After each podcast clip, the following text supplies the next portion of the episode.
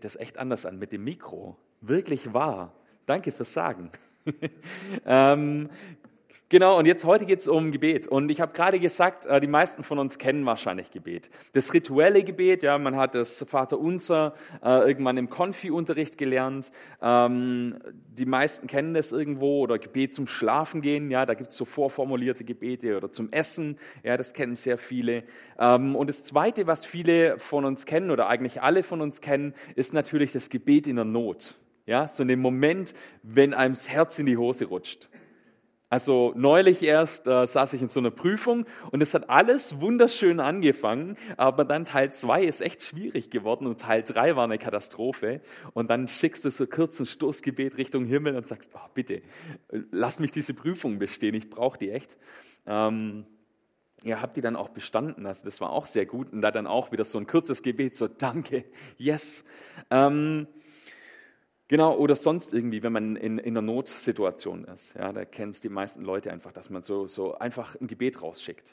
Und viele Leute vielleicht auch gar nicht mal so gezielt. Also man hat da vielleicht gar nicht mal so, so den, die Richtung irgendwie. Man haut einfach ein Gebet raus, also an, an irgendwen, an Gott, das Universum, wer weiß. Ja? Ähm, die allermeisten Menschen beten irgendwann in ihrem Leben. An irgendeinem Punkt betet jeder mal. Ich sage sogar jeder mal. Eigentlich betet jeder mal in seinem, Mensch, äh, in seinem Leben. Ich glaube, das ist ein menschlicher Instinkt, der uns da treibt. Dass wir einfach beten, dass da was Höheres sein muss. Die Frage ist also nicht ob, sondern wann wir beten. Und Jesus sagt das auch mal so zu seinen Jüngern, als sie es von Gebet haben, und er sagt, wenn ihr betet, ja, und er sagt nicht, falls ihr betet oder ja, für die, die beten, sondern er sagt, wenn ihr betet. Also auch für Jesus ist klar, irgendwie betet jeder mal in seinem Leben.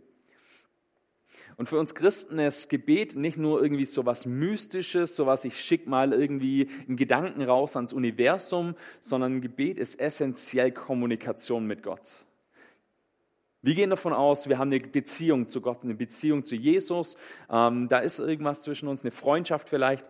Und ähm, Beziehungen leben immer von Kommunikation. Wäre komisch, wenn ich nicht kommunizieren würde. Wenn ich mit meiner Frau verheiratet wäre oder ähm, nie mit meinem Sohn reden würde, ja, oder mit ihr nie reden würde. Ähm, also Kommunika äh, Beziehung lebt, lebt immer von Kommunikation. Und so ist es mit dem Gebet auch. Ich weiß nicht, wie es euch geht, was eure Erfahrungen mit Gebet sind. Ähm, ich kann ja immer nur von mir erzählen. Jetzt haben wir hier Corona, da kann man eh nicht ins Publikum fragen und äh, ihr im Stream könnt auch nicht antworten im Moment. Dazu erzähle ich von mir. Ja, ich habe, wie gesagt, schon oft gebetet. Ja, so kleine Stoßgebete, da fängt es an, ähm, aber auch richtig, richtig wichtige Sachen, die mir echt auf dem Herzen gelegen sind.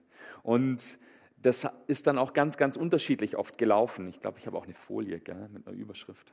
Ja, der ist auch nicht an. Jetzt aber. ähm, genau. Ähm, mein erstes Gebet, an das ich mich erinnern kann, äh, da war ich noch richtig klein, da war ich so ein kleiner Stöpsel, da war ich zwei, drei, vier, sowas rum wahrscheinlich. Und meine Eltern haben mir immer gesagt, wenn du Angst hast, wenn du Sorgen hast, du kannst immer zu Jesus kommen. Also meine Eltern waren auch überzeugte Christen, die haben mir das immer beigebracht. Ähm, also wusste ich das. Und abends war das so bei mir, hatte ich mein eigenes Zimmer und ähm, da gab es ein kleines Nachtlicht und die Tür war immer so ein Spalt offen, dass ein bisschen Licht reinkommt, ja, dass der kleine Sven keine Angst hat. Und ähm, ich konnte abends nie schlafen. Also wer Kinder hat, kennt es wahrscheinlich. Die wollen abends nicht ins Bett gehen. Und äh, dann bin ich immer also aufgestanden, rausgeschlichen, an die Tür gegangen und dann habe ich immer rausgespickt, ja, zur Türe und habe geguckt, ob jemand da ist. Und dann wollte ich noch spielen. Aber ich habe mich nicht getraut. Ich hatte total Angst. Ich habe gedacht, wenn die Mama kommt, dann schimpft die bestimmt mit mir ja? und sagt, du musst ins Bett. Und dann ist mir eingefallen, ha, clever. Ja, wenn ich Angst habe, dann kann ich ja immer zu Jesus kommen. Und dann habe ich gebetet, bitte Jesus, mach, dass meine Mama mich nicht erwischt. Das war so mein erstes Gebet und auch meine erste Gebetserhörung. Ich bin nicht erwischt worden, also zumindest in der Nacht nicht. Ähm, das ist so mein erstes Gebet, an das ich mich erinnern kann. Also ich war überhaupt super clever mit Gebeten, ja. Also ohne mich jetzt da loben zu wollen. Aber mir ist dann als äh, Schüler, als Erstklässler, Zweitklässler auch eine super geniale Idee gekommen. Und die ist sogar super genial, also die ist heute noch super genial, weil sie ja theologisch richtig ist. Aber ich habe mir gedacht, na, wenn ich was falsch mache, dann kann ich ja auch zu Jesus gehen und kann ihn einfach fragen, ob er mir vergibt. Hatte ihn darum bitten, dass er mir vergibt. Ähm, also bin ich auf dem Schulhof da gestanden und mir gedacht, Moment, jetzt frage ich ihn einfach, ähm, ob er mir vergibt. Und dann habe ich gebetet, Jesus, vergib mir alles, was ich getan habe, je Schlechtes getan habe.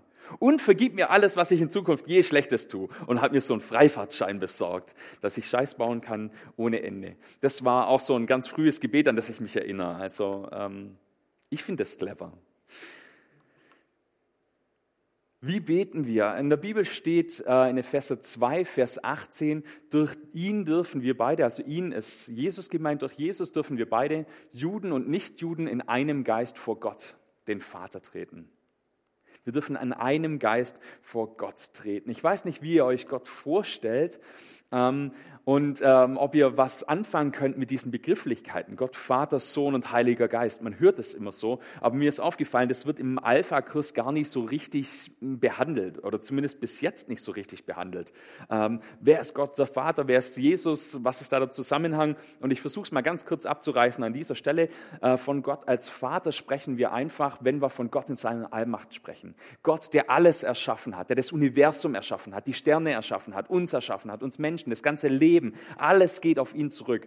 Der allmächtige Gott. Und ich habe das neulich schon mal gesagt, wir machen uns manchmal ein falsches Bild von Gott. Ja, äh, wir haben in unserer Gesellschaft manchmal diese Vorstellung, Gott ist halt irgend so ein Typ auf so einer weißen Wolke, so ein alter Mann mit Rauschebart, oder wir stellen uns ihn als irgendwie ein Energiewesen vor oder sonst irgendwas, oder als auch ein Teil des Universums, als irgendeine Art Alien oder so. Nein, Gott ist viel, viel größer und mächtiger. Und das ist, was wir als Gott Vater bezeichnen, der Gott, wo alles seinen Ursprung hat, der alles ins Leben gerufen hat. Deswegen auch dieses Vaterbild. Und jetzt weiß ich nicht, was ihr für Eltern hattet, ja, wie eure Eltern drauf waren, ob das nette Eltern waren, strenge Eltern, gerechte oder ungerechte Eltern, ähm, was ihr für ein, für ein Vaterbild habt. Ja, äh, ich denke, viele Menschen, auch viele Christen stellen sich Gott als sehr autokratisch vor. Er ist sehr streng, ganz hoch erhaben, sehr mächtig. Jemand, der das ganze Universum erschaffen hat. Ja, da kann ich ja nur kommen als kleiner Mensch, als kleiner Wurm und vor ihm auf, aufs Gesicht fallen. Ja, ähm, da kann ich eigentlich gar nicht zu ihm kommen. Ja, wenn wir an Autokraten denken, an Erdogan oder an Trump oder Putin oder sonst so jemanden, ja, da kannst du als Normalbürger ja gar nicht hinkommen. Mit dem kannst du ja gar keinen Kontakt aufnehmen. Und Jesus zeichnet uns ein ganz anderes Bild von Gott als Vater. Jesus zeichnet uns ein ganz warmherziges, liebevolles Bild von Gott als Vater. Er bezeichnet Gott, er sagt, zu Gott könnt ihr kommen und Abba sagen. Papa. Abba ist ein aramäisches Wort. Jesus hat wahrscheinlich aramäisch gesprochen.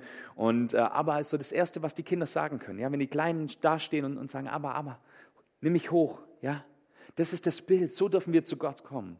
Nicht wie vor einem Autokraten, dass wir niederknien und auf Knien reinrutschen und Gott als Vater anbeten und uns sagen, du bist der Mächtige und wir können gar nichts tun, sondern einfach wie ein Kind, das sich zu seinem Vater ausstreckt. Sagt, aber nimm mich hoch, nimm mich auf meinen Arm. So können wir vor Gott treten. Das ist, was hier gemeint ist in diesem Vers. Und trotzdem ist Gott der Vater, der Allmächtige, der Schöpfer des Universums. Ja, das ist schwierig in unserem Kopf, das zusammenzubringen. Also ich, für mich ist es zumindest schwierig. Ich, keine Ahnung, vielleicht geht es euch da einfacher. Aber wenn ich mir vorstelle, wie groß diese Welt ist, ja, sieben Milliarden Menschen oder über sieben Milliarden Menschen, einen Umfang von 40.000 Kilometer. Ich habe neulich auf mein Tacho geguckt. Ich bin jetzt äh, gute viermal um den Globus gefahren mit meinem Auto. Ähm, aber noch nicht mal die Hälfte bis zum Mond habe ich geschafft. Bis zum Mond sind es gute 400.000 Kilometer.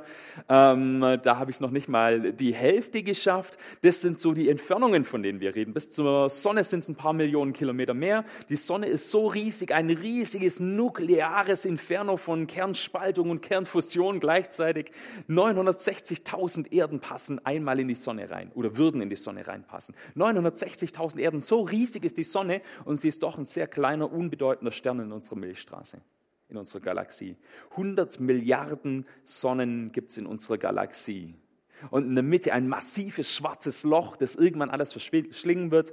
Ähm, und 100 Milliarden Galaxien in unserem Universum. So Pi mal Daumen. Ja? Das sind diese Dimensionen, von denen wir da reden.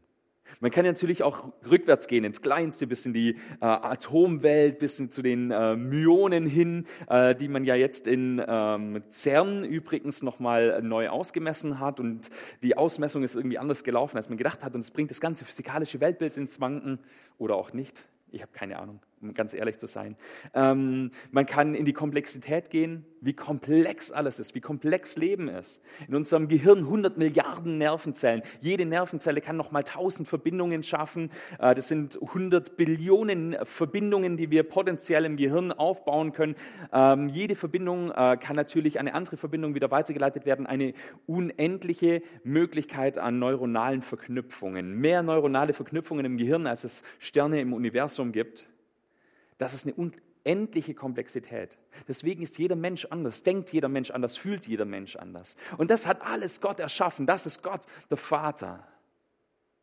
Andrew, Andrew Murray hat mal gesagt, die Macht des Gebets hängt fast völlig davon ab, inwieweit wir verstehen, mit wem wir da reden.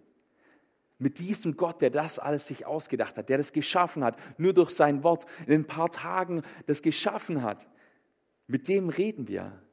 Gott, der unseren physikalischen Gesetzen nicht unterworfen ist. Gott, der transzendent ist, außerhalb von Raum und Zeit. Wir Menschen, wir erleben das Leben in einer chronologischen Reihenfolge.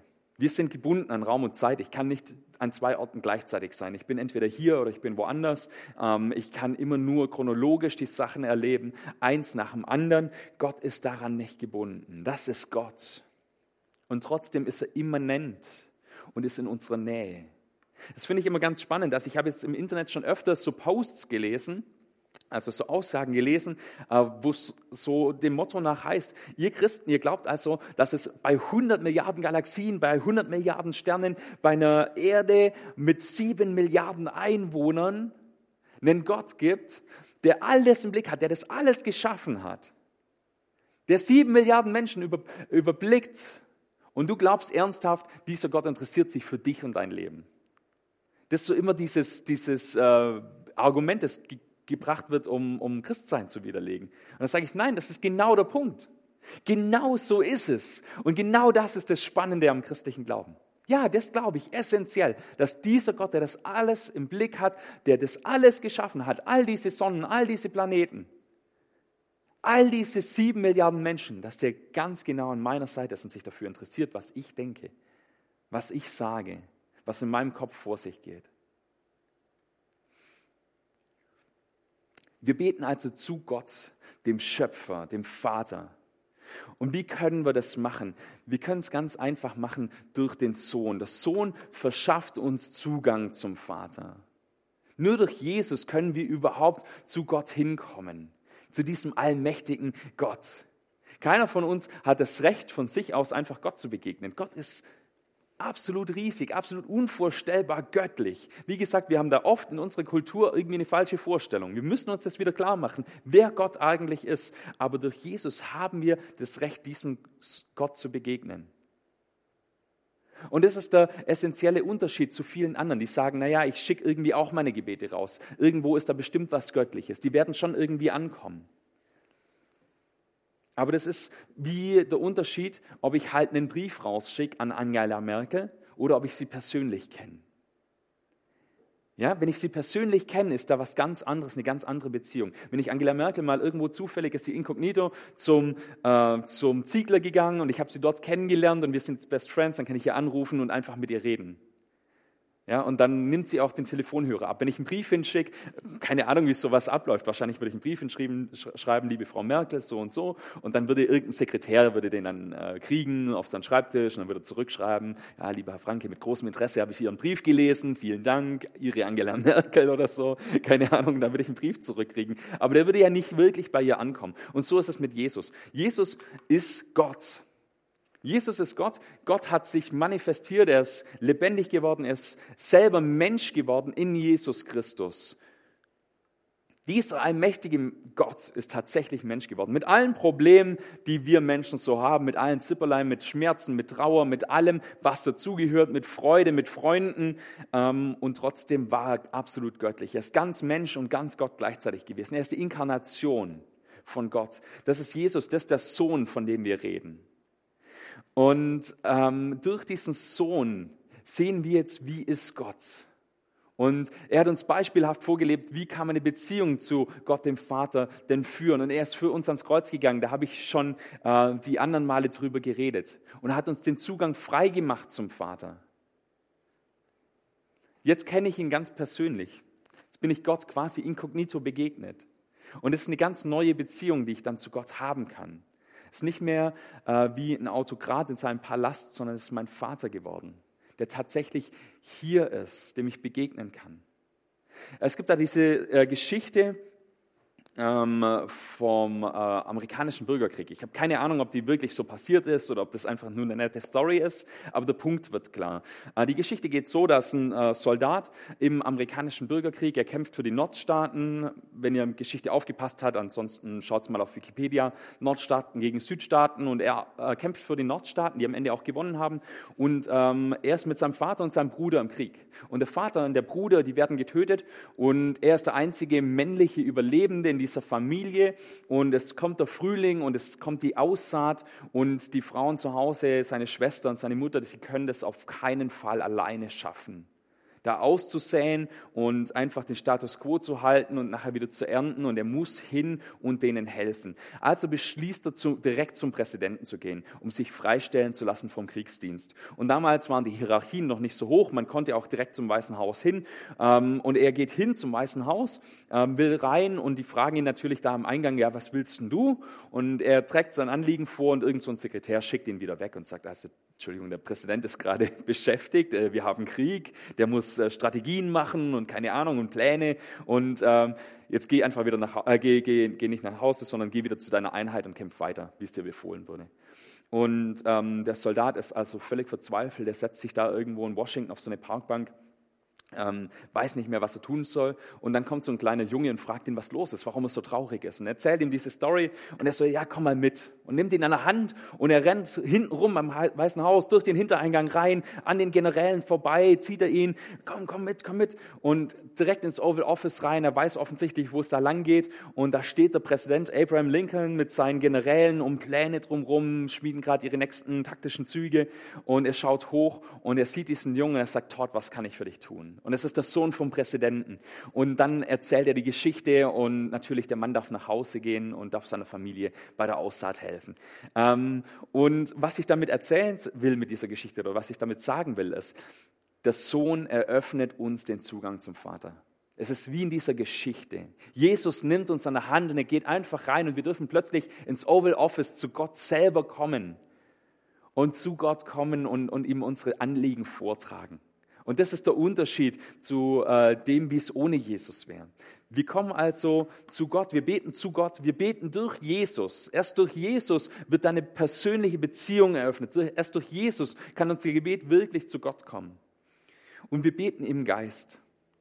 Ich habe das neulich erzählt ähm, könnt ihr euch an dieses Bild erinnern? Da steht Jesus vor dieser Tür. Ja, das habe ich hier gezeigt im Gottesdienst. Und er klopft an an diese Tür. Und er sagt, wer mir seine Tür zum Leben öffnet, zu dem werde ich reingehen, wir werden das Mal halten. Gott möchte in unserem Leben sein. Das ist der dritte Punkt. Der Geist in uns betet zu Gott, dem Vater. Gott lebt in uns. Das ist sozusagen die dritte Erscheinungsform von Gott. Das Wesen Gottes, wie Gott tatsächlich ist, will er in uns, in unsere Seele, in unser Herz hineinlegen. Er will selber in uns wohnen. Ich habe gesagt, Gott ist transzendent. Er wohnt auch in uns und sein Wesen, das, was ihn ausmacht, soll in uns Fuß fassen, soll in uns drin sein. Und das das betet zu Gott, dem Vater. Das ermöglicht uns erst zu formulieren, was wir eigentlich sagen wollen. In Römer 8, Vers 26 steht, in gleicher Weise nimmt sich der Geist Gottes auch unsere Schwachheit an. Denn wir wissen nicht, wie man richtig beten soll. Das ist eine Sache, die man immer wieder hört. Ja? So Leute, die noch nicht äh, Christen sind, dann vielleicht sagen, oh, ich, ich weiß gar nicht, wie ich da beten soll. Ich weiß gar nicht, was ich sagen soll. Was soll ich da jetzt sagen zu Gott? Irgendwie, wo soll ich da anfangen? Und manchmal geht es uns ja auch so, wenn wir schon lange Christen sind. Dann wissen wir nicht so genau, wie, wie soll man das formulieren? Was soll man denn sagen? Und dann kommen auch obskure Ideen auf. Ja, vielleicht redet man dann auf Latein oder so. Oder vielleicht muss es besonders heilig sein oder besonders schön formuliert. Ähm, und nein, Nein, zu Gott können wir kommen wie ein Kind zu seinem Vater. Wir dürfen einfach sagen, was ist. Wir dürfen, dürfen es einfach so formulieren, weil der Geist in uns wohnt. Er redet zu Gott. Er übersetzt es quasi, er translated es für uns. Ja, er übersetzt es äh, von dem, was wir sagen, hin zu dem, wie es für Gott am besten klingt, um es mal so zu sagen. Ja, es fehlen da vielleicht die Beschreibungen auch ein Stück weit. Gott übersetzt für sich selber. Und wir brauchen keine Angst haben, dass wir vielleicht zu forsch kommen oder dass unsere Emotionen vielleicht zu sehr hochkochen. Man man kann Gott auch einfach alles hinschmeißen, was einen so beschäftigt. Und wo man auch wütend ist oder wo man enttäuscht ist oder traurig ist oder was einen freut. Und man muss sich keine Gedanken machen, sage ich das jetzt richtig, sage ich das falsch. Das ist ja Gott, das ist der Schöpfer des Universums, der Typ, der die schwarzen Löcher gemacht hat und der die Sonnen gemacht hat. Was am Ende ist es falsch, was ich da sage. Nee, er ist ja selber in uns drin.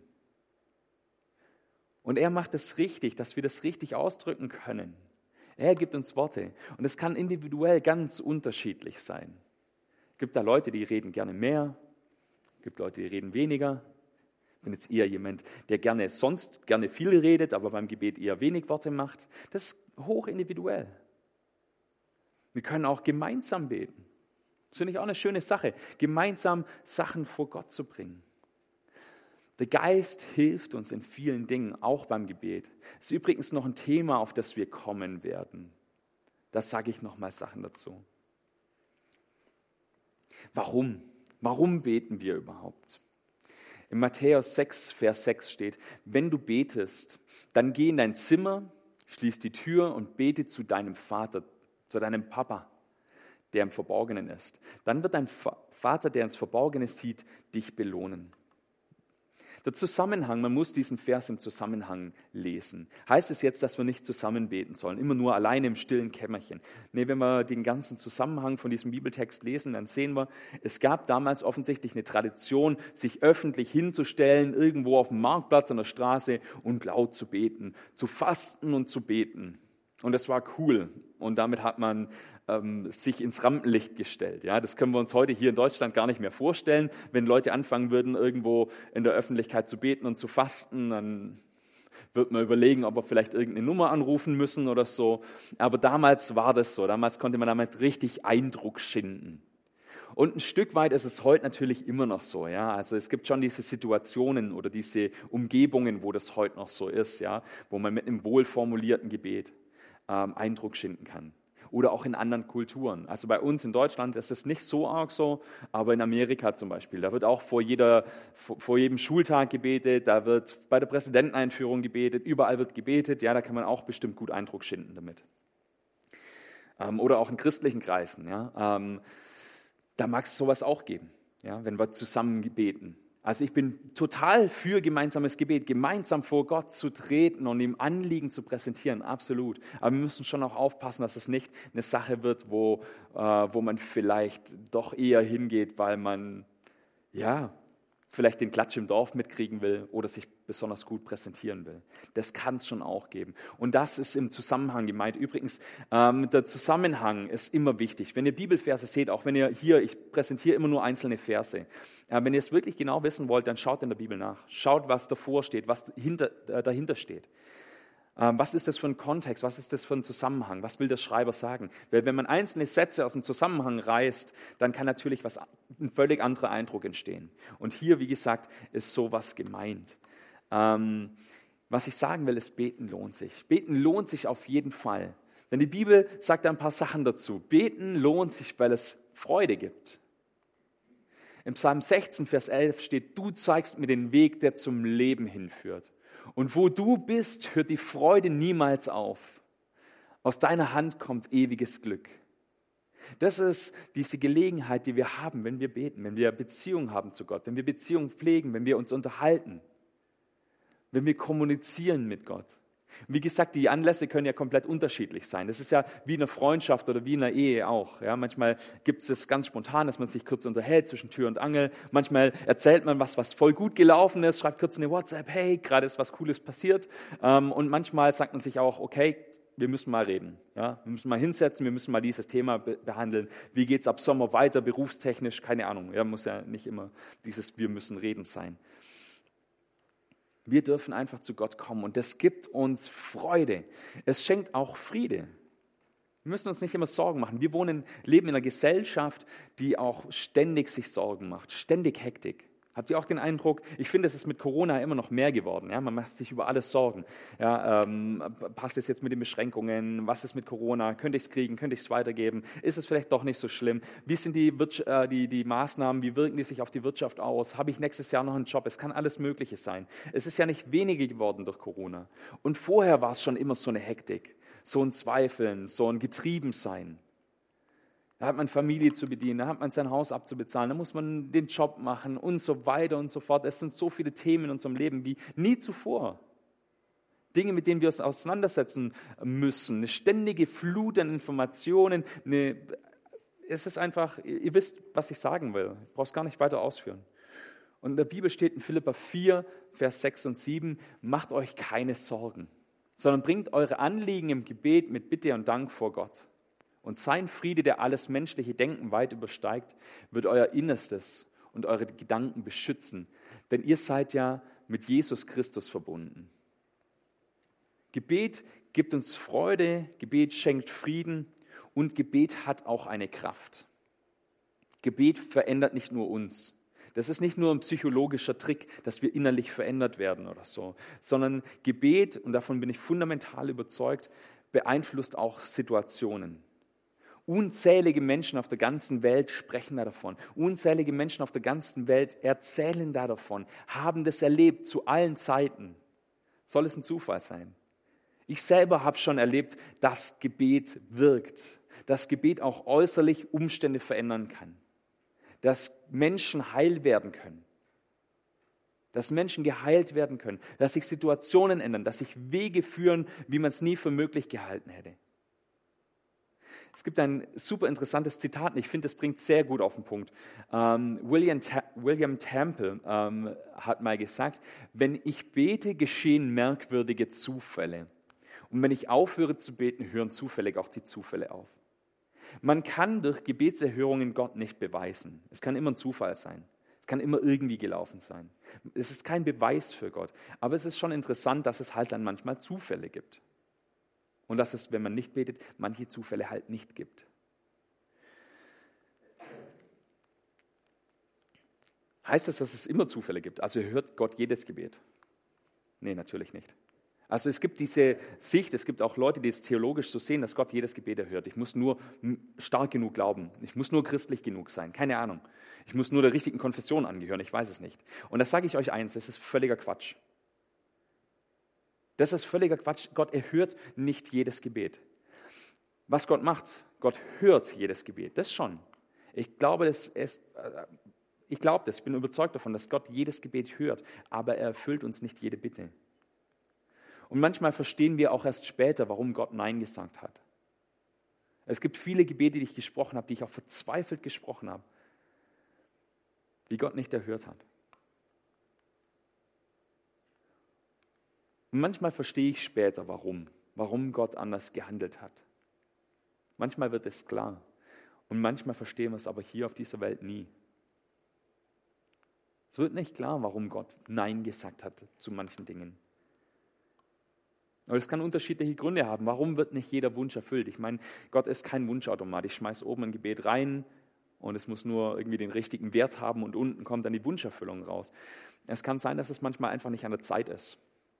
Wenn der Paul mich fragen würde jetzt morgen, ob, ich, ob er Auto fahren darf mit unserem Auto, ähm, würde ich Nein sagen, natürlich. Aber ich würde damit nicht meinen, dass er nie Auto fahren darf. Sondern wenn er irgendwie 18 ist oder was ist jetzt das Alter, 17, begleitetes Fahren, ich weiß es nicht. Keine Ahnung, irgendwann darf er auf jeden Fall seinen Führerschein machen, dann darf er natürlich Auto fahren.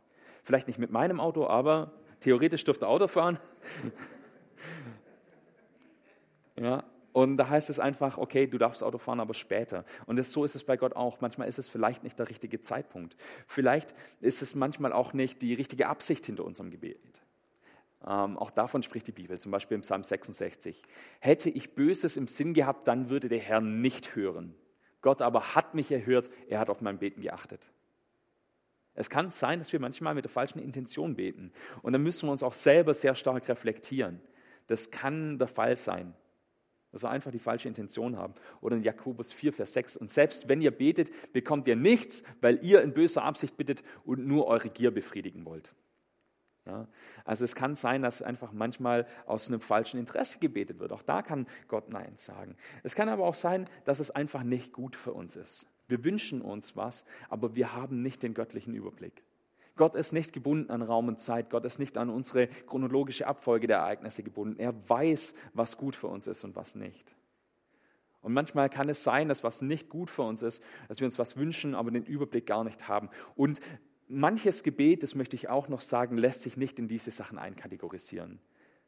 Da kann man nicht am Ende sagen, und das würde ich auch nie sagen, hey, das, das war einfach nicht gut für dich oder du hast aus falschem Interesse gebetet.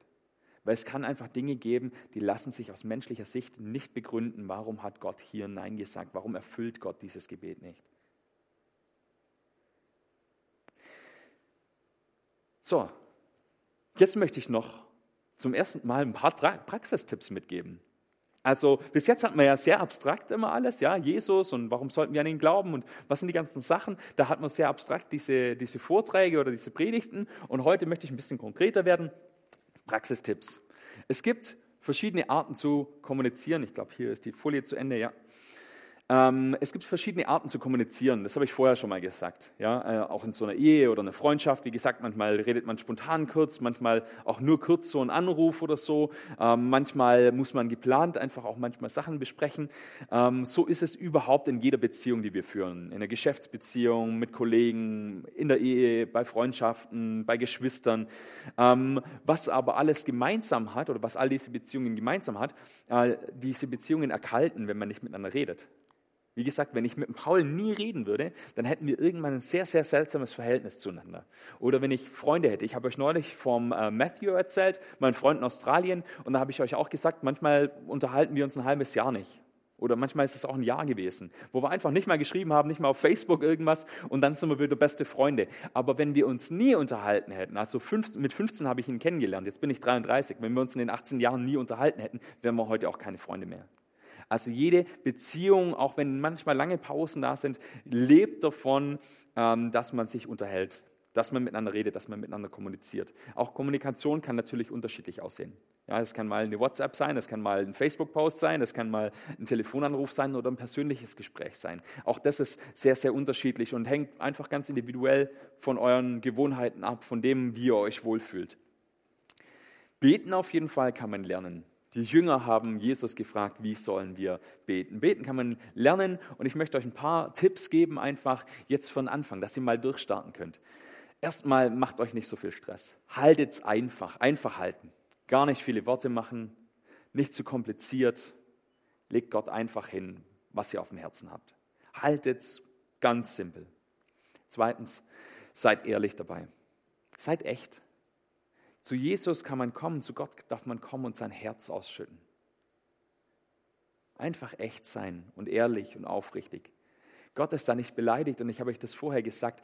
Ähm, der Heilige Geist, wenn er in euch ist, der übersetzt es auch. Ja? Da braucht man keine Angst haben, mache ich das jetzt richtig oder falsch. Ihr könnt gar nicht falsch beten. Einfach halten, ehrlich halten und am Laufen halten. Das bringt nichts, wenn ihr jetzt ganz, ganz viel betet und in einem Jahr flacht alles ab. Das ist oft der Fall, man hört irgendwann auf zu kommunizieren. Das ist oft der Fall in Freundschaften, das ist oft der Fall in Ehen und Beziehungen und das ist leider, leider auch oft der Fall bei Christen. Dass man am Anfang irgendwie begeistert ist und betet und Jesus alles erzählt und irgendwann wird es weniger und irgendwann nimmt man sich keine Zeit mehr dafür und irgendwann ist der Alltag da. Und ich kenne es selber von mir auch. Also ich bin jetzt hier nicht der Guru, der euch erzählt, wie alles richtig geht, sondern ich, ich kenne das ja von mir selbst. Nehmt euch Zeiten. Manche stehen morgens früh auf und beten einfach vor, alle anderen im Haus wach sind, mit Gott noch so eine halbe Stunde reden, den Tag durchgehen, planen, sagen, was gestern war. Manche, ich persönlich bin eher so ein Abendmensch. Ja, ich setze mich dann abends nochmal hin und unterhalte mich mit Gott und gehe die Sachen nochmal ein bisschen durch.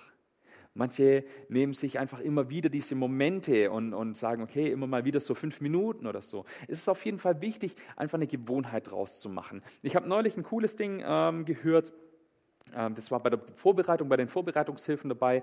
Äh, da hat einer gesagt, äh, er nimmt sich seine Bibel und er liest eh immer Bibel und dann schreibt er an dem Tag, dort wo er gelesen hat, einfach an Rand immer hin, so was waren die Gebetsanliegen.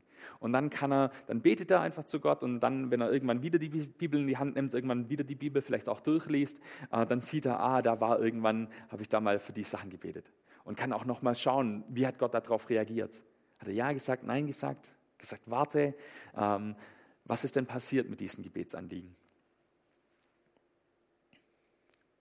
Es gibt auch schöne Reihenfolgen. Also äh, ich habe euch vorher von diesem Wort Abba, Papa erzählt. Ja? Und da hat äh, jemand so eine Eselsbrücke draus gemacht. Er hat gesagt, okay, ähm, bei Abba, da kann man ja eine Eselsbrücke draus machen. Anbeten, bekennen, bedanken und Anliegen nennen. Dass ich Gott anbete, dass ich mit ihm rede, ähm, ihn anbete, ihm Dank sage für alles, ja, was er Gutes getan hat.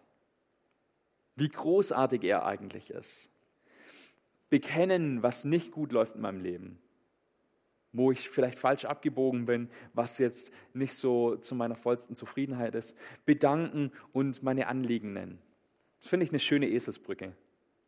Oder natürlich vorformulierte Gebete gilt es natürlich zuallererst das Vaterunser. Ja, das Vaterunser, das Jesus uns beigebracht hat. Aber auch andere vorformulierte Gebete können eine gute Hilfe sein. Und auch da vielleicht Schritt für Schritt durchgehen, Satz für Satz und dann auch das auf sich wirken lassen und überlegen, was bedeutet dieser Satz für mich? Was will ich Gott denn eigentlich damit sagen? Wenn da steht, unser tägliches Brot gib uns heute. Von uns ist, glaube ich, keiner so arm, dass er das wirklich beten muss und um das, das Brot, das man morgens sich auf den Tisch legt oder, oder abends oder so zum Vesper, äh, da noch bitten muss. Brot können wir uns alle leisten, aber was heißt das für mich? Ja, Geht es da vielleicht um meine Arbeitsstelle? Geht es da um, um mein soziales Umfeld? Geht es da vielleicht um die Leute, die das eben nicht haben? Ja, und was möchte ich Gott damit sagen? Und ich habe es eben schon mit der Bibelvariante erwähnt, aber ihr könnt zum Beispiel auch ein Gebetstagebuch führen. Ja, einfach ein Tagebuch, wo ihr reinschreibt, ähm, wenn ihr eh schon so ein Tagebuchmensch seid, dann nehmt da einfach so noch so einen Abschnitt dazu. Was habe ich heute gebetet? Ähm, was war los? Wo hat Gott äh, meine Gebete erhört? Wo nicht? Ähm, wie fühle ich mich dabei? Keine Ahnung. Ist vielleicht auch eine Typsache. Also ich bin eh schon nicht so der, der Tagebuchmensch. Ich nehme mir das immer vor. Ja, Anfang des Jahres, das ist mein guter Vorsatz immer. Und dann bis zum 7. Januar oder so reicht dann mein Tagebuch immer.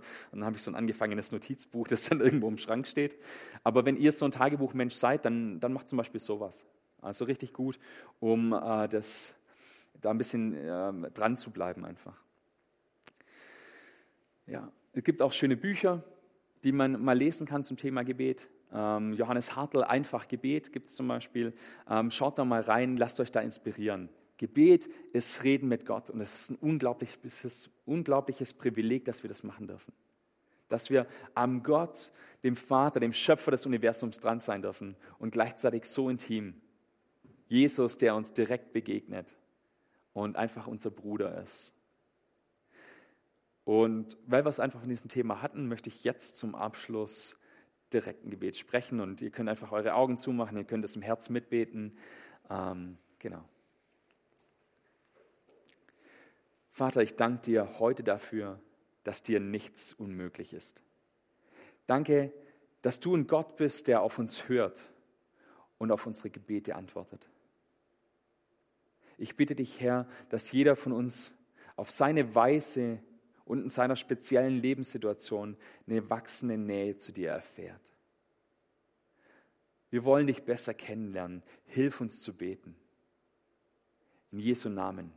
Amen. Jetzt darf ich euch aus dem Stream wieder verabschieden. Ich sag's gleich jetzt. Ähm, wir hatten ja immer diese Fragerunde ähm, mit Slido. Äh, die haben wir auch weiterhin. Ihr könnt weiterhin die Fragen stellen, aber wir werden sie nicht mehr nach dem Gottesdienst beantworten. Stellt die Fragen einfach, entweder schreibt ihr mir eine Mail oder wenn ihr es lieber anonym habt, wie gesagt, über Slido. Ähm, ich glaube, da ist auch der, äh, der QR-Code nachher nochmal eingeblendet. Ähm, ich werde versuchen, entweder unter der Woche direkt zu antworten in Slido oder über Mail oder wenn es was ist, wo ich denke, okay, das könnte jetzt viele Leute interessieren, dann baue ich es vielleicht auch einfach nächste Woche ein, vor die Predigt, in die Predigt, das müssen wir mal schauen. Äh, ihr werdet aber auf jeden Fall Antworten bekommen und so seid ihr einfach ein bisschen flexibler, könnt es nochmal sacken lassen, könnt ihr nochmal drüber nachdenken. Also stellt eure Fragen einfach raus damit, es gibt keine dummen Fragen. Ähm, genau, ich freue mich drauf. Nur vom Ablauf her hat man es jetzt einfach so, dass ähm, in den Fragerunden nach dem Gottesdienst bis jetzt sehr wenig Fragen aufgetaucht sind dann machen wir es einfach in Zukunft so, dass ich es unter der Woche beantworte. Genau, also auf Wiedersehen, ihr am Stream und wir machen jetzt hier direkt weiter mit dem Lobpreisteil.